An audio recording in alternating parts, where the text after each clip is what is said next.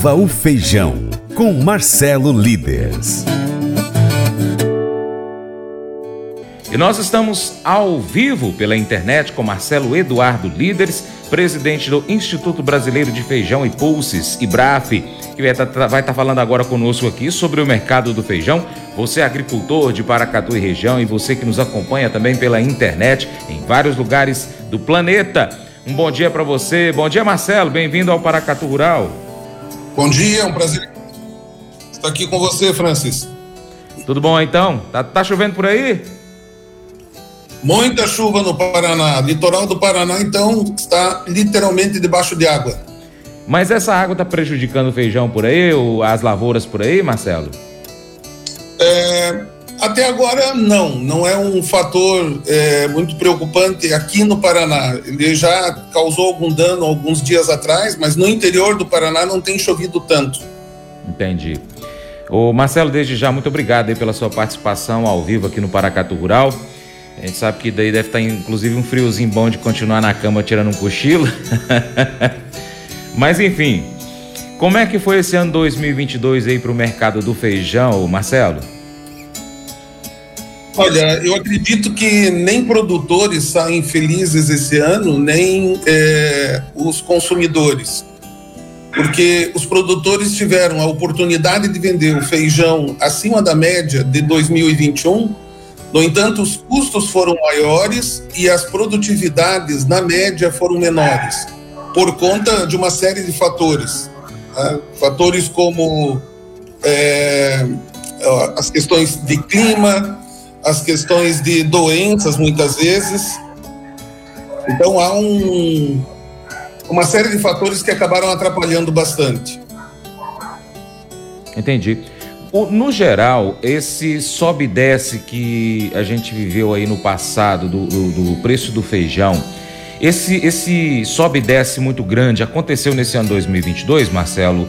Como é que você avalia essa questão da diferenciação do preço da saca, principalmente do carioca? Alguns produtores que tiveram a possibilidade de colher é, uma produtividade por volta de 40 sacos de feijão carioca ou mais, tiveram uma boa margem. Vender feijão a é, 70 dólares, que foi o que aconteceu entre novembro e agora início de dezembro, é algo que não é normal. Só tinha acontecido naquela grande seca de 2016. Então, o consumidor ele acabou pagando mais caro e ainda vai ter um impacto, eu acredito, maior chegando nos preços na gôndola no mês de janeiro, mas isso não significa que o produtor teve um, um grande resultado é, a, a comemorar. Né?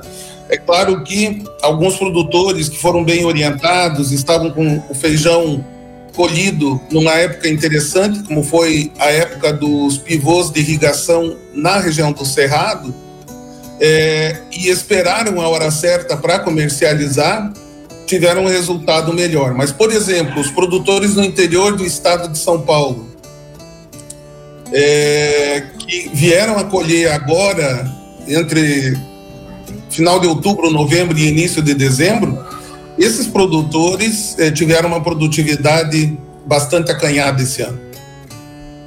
Entendi. Marcelo, o... esse ano a parte burocrática da agricultura, principalmente ligado aí na, na questão da produção de feijão, aconteceram diversas novidades, né? Você participou de diversas reuniões, eu me lembro que a gente entrava em contato, França, a gente está ali no Ministério da Agricultura e tal, e tal, e tal. Conta um pouquinho das ações aí desse ano por parte do IBRAF. Nós participamos, nós participamos desde a fundação né, do, da Câmara Setorial da Cadeia Produtiva do Feijão, lá em 2005, no Ministério da Agricultura. E temos o privilégio de atuar como consultores da Câmara Setorial. O que, que a Câmara Setorial faz? Ela é uma interface entre uh, o Ministério da Agricultura, os principais secretários, então o ministro e seus secretários, e o mercado. Nós temos diversas entidades públicas e privadas que representam os setores, né, os elos da cadeia produtiva do feijão e das demais culturas nas, em, em cada uma das câmaras. Nessas câmaras nós é, buscamos o que? É, entender quais são as ações esperadas e necessárias por parte do governo para que não haja excesso de feijão e nem falta de feijão. Então é a busca do mundo ideal, é sempre um grande desafio. Porque se você não tiver feijão na mesa do brasileiro, você vai ter um problema social bastante grande. Nós sabemos que o arroz, apesar de ser companheiro inseparável do feijão no prato, é, em algumas regiões ele pode ser substituído por farinha de mandioca. É, quando você tem algum item ali das saladas, né, um alface, um tomate subiu de preço, há substituto. Mas quando você vai, até mesmo a carne tem o seu substituto, um ovo, alguma coisa nessa linha. Mas quando você olha é, para o feijão, você não encontra um substituto para o feijão. Não há. É, o substituto de feijão é feijão. Uhum. Então, é, é, isso é, é, algo preocupante e algo que leva a nós a discutirmos. E aí, a, a busca também de criação, é, justamente pela importância que o feijão vem ganhando no Brasil e no mundo, né, foi criado o Conselho Brasileiro do Feijão. É, o Conselho Brasileiro reúne as entidades e tem umas discussões é, a nível de entidades sobre as ações a serem tomadas é, no feijão, na área privada. Ah, nós fazemos parte também do RENAI, né, contribuímos para a fundação do RENAI, que é a Rede Nacional de Irrigação. Uhum. E essa Rede Nacional de Irrigação nós temos um envolvimento porque entendemos que para abastecer o mercado de feijão nos próximos anos, nós vamos ser cada vez mais dependentes da área irrigada. E a área irrigada tem os seus diversos desafios, seja com a opinião pública, seja com a área de licenças ambientais, é, seja com a comunicação correta que precisa ser feita a partir dela. Então, ela tem as suas dificuldades e o feijão, como depende, vai depender cada vez mais da irrigação, nós entendemos que é, precisamos estar envolvidos. Outras ações que nós é, temos levado à frente é, por exemplo, uma outra frente aí, nós temos é a Apex, é, com a Apex um projeto nacional é, de representar o feijão no exterior, promover o feijão, fazer o marketing do feijão no exterior. Isso é, tem sido feito sob orientação da Apex, com é, a discussão prévia com os exportadores. São 15 exportadores, pela primeira vez estão alinhados para atuar é, em 12 principais países do mundo que têm condições e interesse de importação de feijões do Brasil.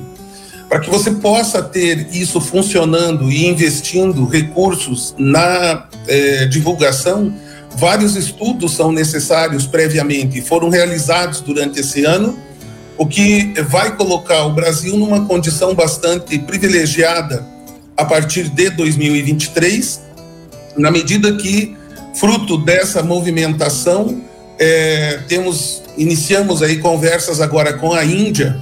A Índia já importa feijões do Brasil, mas existem entraves, às vezes burocráticos, comerciais, que precisam ser dirimidos, é, merecem atenção de lado a lado. E agora, no final do ano, no, no, há três semanas atrás, estivemos novamente em Brasília numa reunião com o embaixador da Índia e procurando alinhar uma aliança estratégica dos, da produção brasileira, dos exportadores, com a Índia. Por quê? Porque se nós temos um compromisso de termos informação a tempo sobre as questões, por exemplo, de volume que eles vão ter disponíveis, nós podemos planejar aqui qual vai ser a área que vai ser plantada de determinados feijões. Há feijões que o Brasil consome pouco, como o mungo, por exemplo vai todo para exportação. É importante saber se a Índia vai ter necessidade ou não nos meses à frente. Então, esse tipo de diálogo é que nós estamos buscando abrir. Com a China, fomos procurados pela China, o que é inédito. Né? A China pediu um acordo fitossanitário com o Brasil, é, visando importação de pulses e feijões e, enfim, proteínas vegetais é, não tradicionais, aquelas tradicionais como soja, milho, uhum. mas aquela proteína vegetal de consumo direto pelo ser humano. Então, procuraram e está caminhando a passos largos é, para que nós tenhamos um acordo de exportação diretamente para a China e não através de outros países como ocorre hoje. Então, ontem à noite ainda tivemos uma reunião longa é, com o nosso representante lá na China, alinhando diversas atividades para esse próximo ano. Uma das atividades é já no mês de fevereiro, é, durante um coquetel que vai ser oferecido por esse projeto Apex e BRAF, em Dubai, com convidados de todo mundo, principais players de todo mundo, para mostrar o quê? Mostrar o que é a exportação, o que é a produção de pulses, né, de feijões, e também das colheitas especiais do gergelim, por exemplo, no Brasil, e como ele pode atender a necessidade do mundo. Marcelo, um outro exemplo Oi, desculpa. Eu vou fazer o seguinte, eu vou chamar um intervalo, você já está entrando em 2023 aí contando as novidades. É, a gente vai para um rápido intervalo aqui, depois do intervalo você conta para a gente o que está aí planejado para 2023 e também o futuro é, daqui por diante do, do setor do feijão, combinado? Combinado. Paracatu Rural, volta já.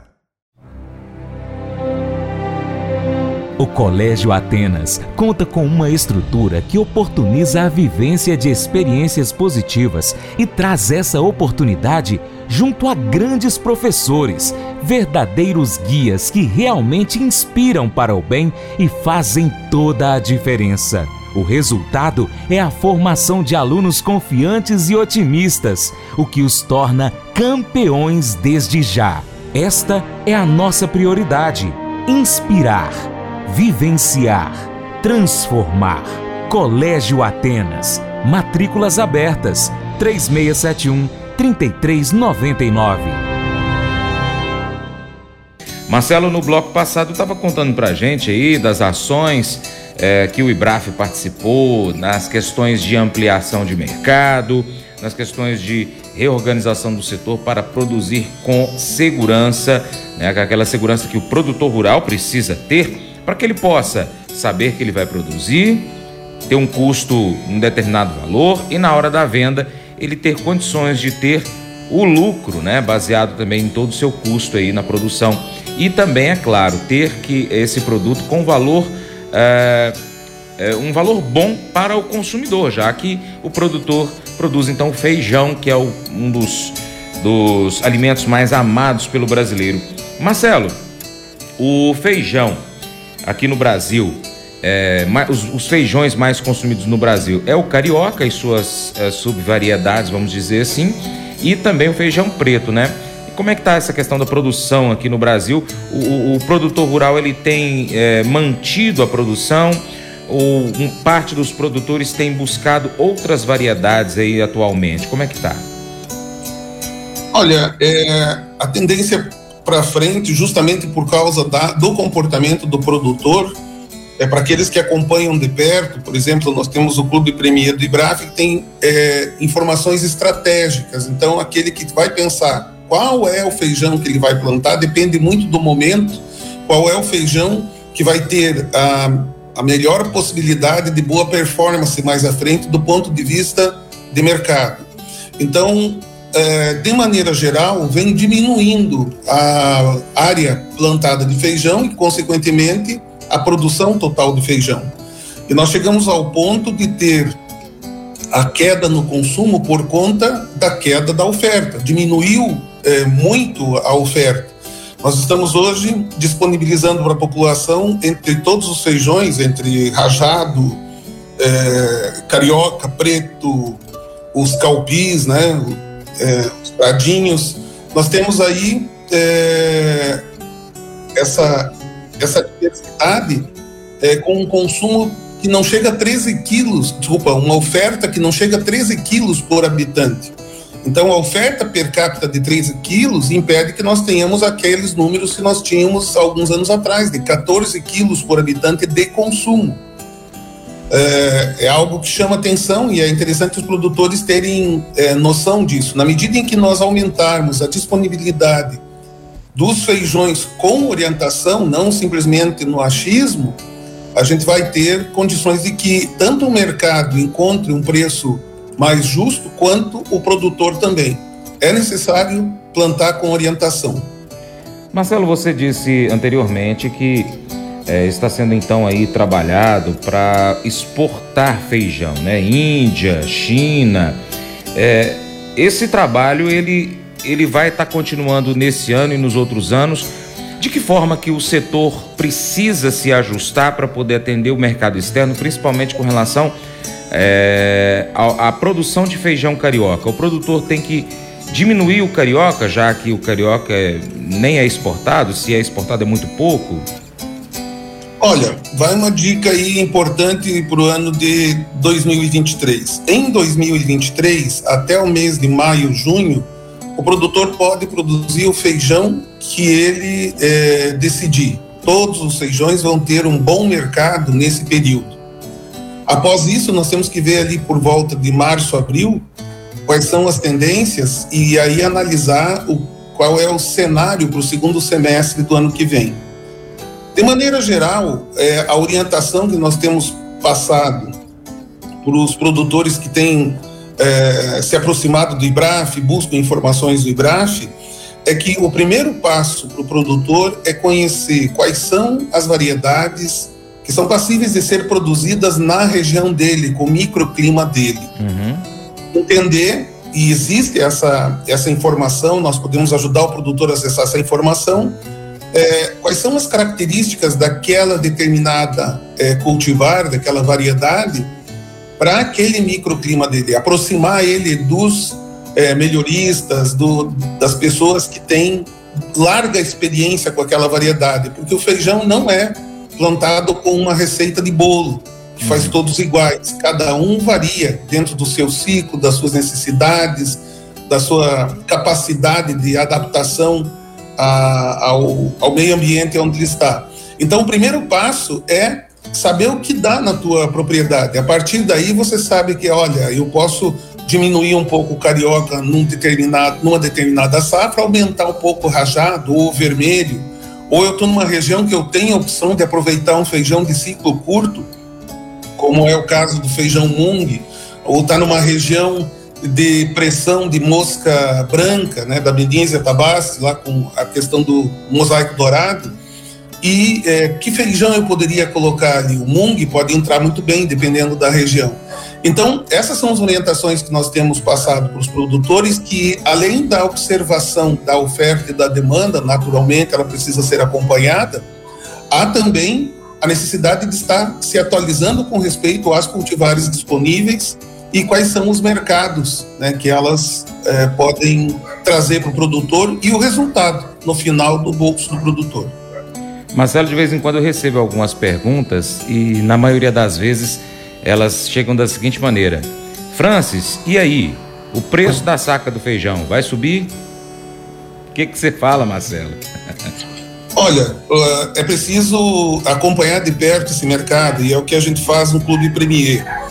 É, dentro do Clube Premier tem os, os maiores produtores do Brasil estão ali. Eu diria não só os maiores, mas os mais profissionais. Às vezes não é um grande produtor, mas é um produtor profissional que sabe que tirar proveito daquele esforço que ele tem, daquele investimento que ele faz, é, não acaba é, as, as opções dele não acabam na hora que ele colhe.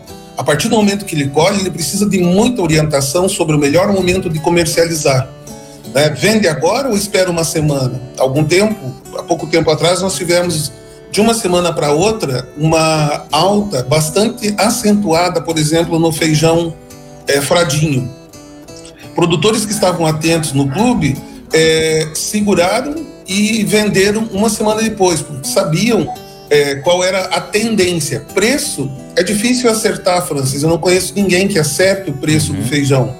Mas a tendência e a oferta e a demanda de agora até o mês de abril é possível ter.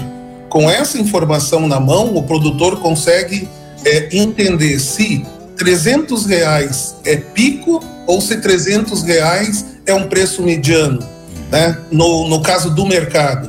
Ele consegue entender se daqui 30 dias ele tem uma chance de vender pelo mesmo valor ou mais, ou o mesmo valor ou menos, qual é a tendência. E para o produtor bastante é, experiente na, Basta ser um produtor, filho de um produtor, está começando, ele já tem uma boa experiência sobre é, as lavouras.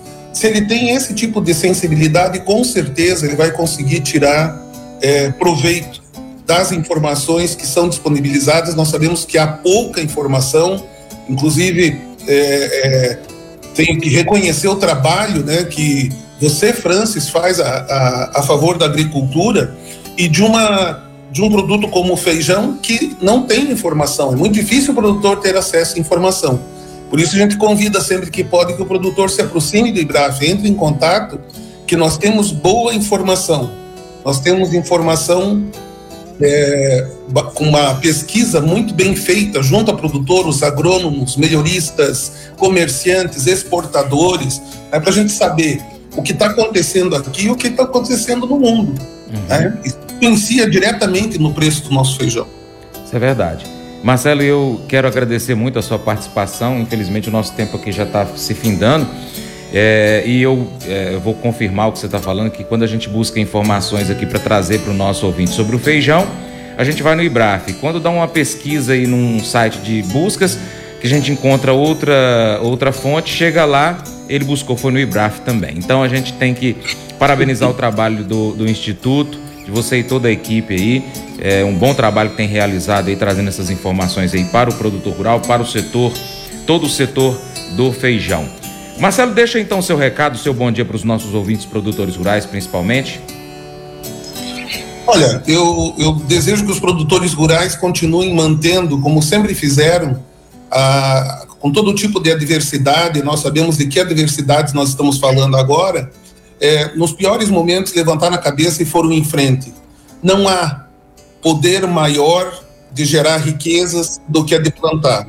Então, fica o nosso incentivo para o produtor de que ele continue é, em frente, porque o resultado virá. O resultado do esforço, o resultado das expectativas vão acabar vindo no devido tempo. Nós desejamos que todos possam ter um momento agora de reflexão com a sua família, de aproximação com a sua família, que é o que tem de mais importante, o nosso relacionamento com as pessoas que nós amamos. Aproveitem o final do ano, aproveitem uma feijoada de feijão branco no início do ano, de feijão vermelho no Natal, enfim, aproveitem aquilo que nós temos de riqueza maior dentro desse país, que é produzir alimento, com um povo maravilhoso que nós temos aqui de produtores. Um abraço a todos, um bom 2023. E viva o feijão! E viva o feijão do Brasil! obrigado, Marcelo. Um bom dia para você, para toda a equipe aí. Muito obrigado mesmo pela sua participação. Feliz Natal e um 2023 muito produtivo para todos os produtores aí do setor do feijão. Forte abraço. Faça EAD em Paracatu na Uniaselv, uma das maiores instituições de ensino do Brasil. Flexibilidade para estudar onde e quando quiser, pelo computador ou smartphone. Uniaselv é nota máxima no MEC, tem tutores exclusivos por turma, com mais de 200 cursos de graduação, pós-graduação, tecnólogo e profissionalizantes. Cursos nas áreas de educação, saúde e engenharias, a partir de 169 reais por mês. Uniaselv, Polo Paracatu, WhatsApp 3899867 998676727. 998676727. Cunha Selvi. Mas eu vou dizer uma coisa pra você, viu? É, se quiser colocar propaganda sua aqui nesse programa, ó, eu vou dizer um negócio, você vai ter um resultado bom demais, senhor. É isso mesmo, é facinho, facinho, senhor. Você pode entrar em contato com os meninos ligando o telefone deles. É o 38, é o 991810123. Bem fácil. É muito bom porque aí a sua empresa vai sair dentro de um programa que é ligado aí ao homem para mulher do campo. É nós que vai estar tá assistindo e também vai ver sua propaganda. É bom ou não é, só? Agora um convite especial para você. Seja parceiro do Paracato Rural. Tem três maneiras que você pode ser nosso parceiro. 1. Um, siga as nossas redes sociais. Pesquise aí no seu aplicativo favorito por Paracato Rural. Nós estamos no YouTube, no Instagram, Facebook, Twitter, Telegram, Getter. Também em áudio nós estamos no Spotify, Deezer, TuneIn, iTunes, SoundCloud, Google Podcast Estamos em outros aplicativos, é só você pesquisar por Paracatu Rural. Também temos o nosso site, paracaturural.com. Se puder, acompanhe o nosso conteúdo em todas elas. 2. Curta, comente, salve, compartilhe as nossas publicações, marque os seus amigos, comente os vídeos, os posts e os áudios. E 3. Se você puder, seja apoiador financeiro com qualquer valor via Pix ou ainda seja um patrocinador anunciando a sua empresa no nosso programa, no nosso site, nas redes sociais ou no nosso programa de rádio, se você estiver próximo ao Paracatu. Nós precisamos de você para continuarmos trazendo aqui as notícias e informações do agronegócio brasileiro. Deixamos aqui um grande abraço a todos que nos acompanham nas mídias online, também na TV Milagro e a Rádio Boa Vista FM. Seu Paracatu Rural fica por aqui. Muito obrigado pela sua atenção. Você planta e cuida, Deus dará o crescimento. Até o próximo encontro. Deus te abençoe. Tchau, tchau.